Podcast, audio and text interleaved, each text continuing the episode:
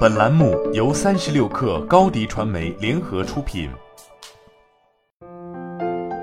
本文来自三十六氪神译局。玩耍是了解世界的重要方式之一，不带有任何目的的去做我们喜欢的事情，会引导我们对世界有新的发现，更好的挖掘自身具备的能力，并帮助我们发现周围意想不到的美丽。算术是探索世界的游戏之一。玩耍给自身带来的好处不会在你长大成人后就立即消失。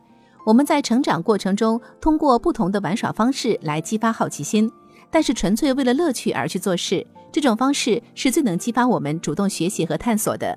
《算术》一书不仅是一部清晰而引人入胜的学科书籍，还展示了如何将知识和乐趣相结合。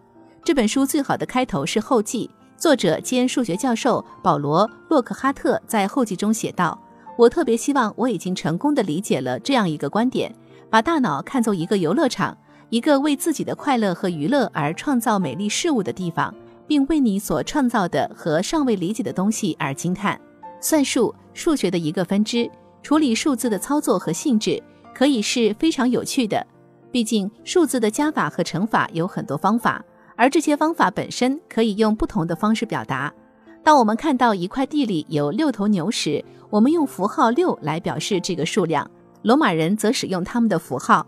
遗憾的是，还有许多其他方式无法在标准的英语键盘上输入。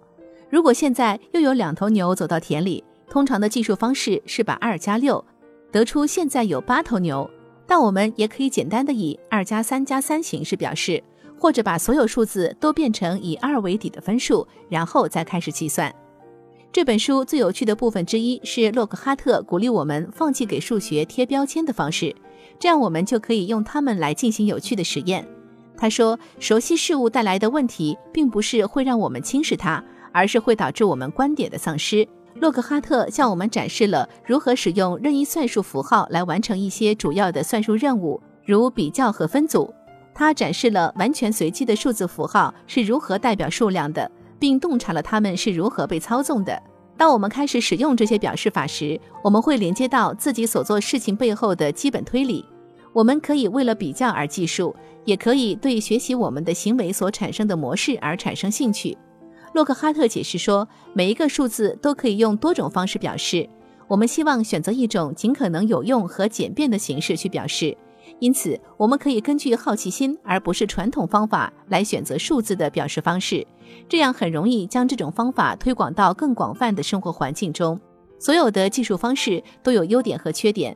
对洛克哈特来说，唯一能发现这些东西的方法就是与他们一起玩。在游戏中，我们可以学到比算术更多的东西。更重要的一点是，在任何事情上陷入困境都是非常有用的。如果强迫你停下来去想自己真正想要的是什么，想达成的目标是什么，反而会一无所获。但陷入困境可以帮你了解解决困难处境的首要原则。在摆脱困境的过程中，我们学到的教训能够引起共鸣，帮助我们成长。洛克哈特在谈到算术时说：“我们需要不要让对某一特定系统的固有认知而蒙蔽了我们对事物有发散性的认识。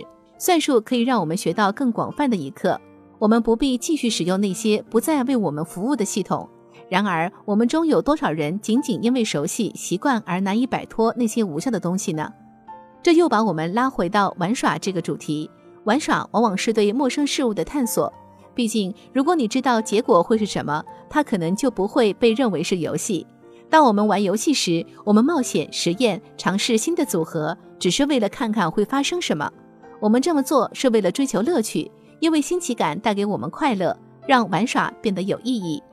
玩耍可以带来新的想法和创新，它还可以促进个人成长和发展，更不用说更好地理解世界了。并且根据它的定义，玩耍会带来乐趣，这是最好的部分。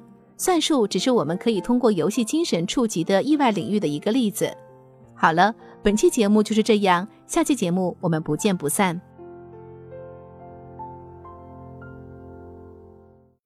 高迪传媒为广大企业提供新媒体短视频代运营服务，商务合作请关注微信公众号“高迪传媒”。